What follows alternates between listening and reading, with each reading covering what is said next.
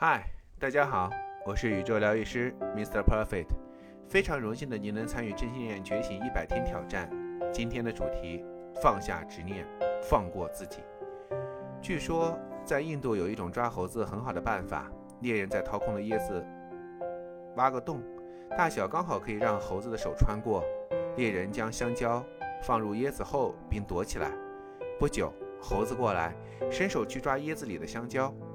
这个洞口做得很巧妙，松开手可以自由进出，但握起拳头就出不来。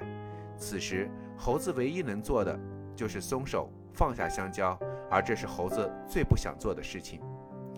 即便有聪明的才智，我们的心还是像经常像猴子一样被困住。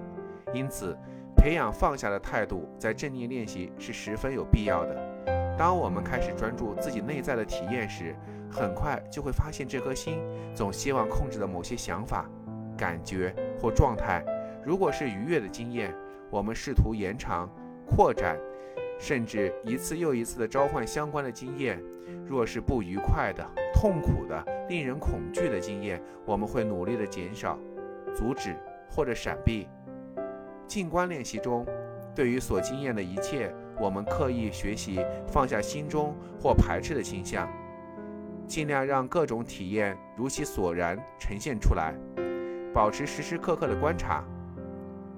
放下是一种顺其自然并接纳事物本来相貌的态度。当观察到自己的心正在抓取或者推开某些东西时，我们有意识地提醒自己放下这些冲动。再看接下来内在如何转变。当发现这颗心正在评价时，我们觉察此现象。却不跟随任何的评价的内容，允许评价升起、存在与消逝，以此学习放下评价。类似的做法，当过去或未来浮上心头时，借由直接观察这些思绪，并安觉于觉察本身，因而得以放下它们。若某些事情特别盘踞心头，实在难以放下，可以将注意力引导去领。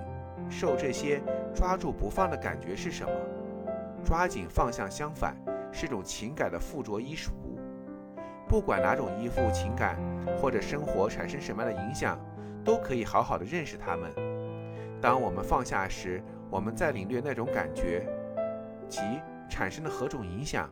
愿意仔细观察那种抓紧不放的思绪，终会让我们对放下有所多理解和感悟。所以。不论能否成功的放下，只要持续的观察，正念就会不断的引导我们。我们对放下其实不陌生，每天睡觉时都会在放下。我们在一个安静的地方躺下来，把灯熄掉，放下自己的身与心。若无法放下，就无法睡着了。多数人都曾因思绪无法停止而睡不着，这是压力升高的一个征兆。我们无法解释某些想法，因为实在太过于投入了。此时若强迫自己入睡，情况会更糟。因此，整体看来，如果你还想入睡，表示你已经放下了你的专家了。现在，只是需要学习将这种放下的能力应用到清醒的时刻就可以了。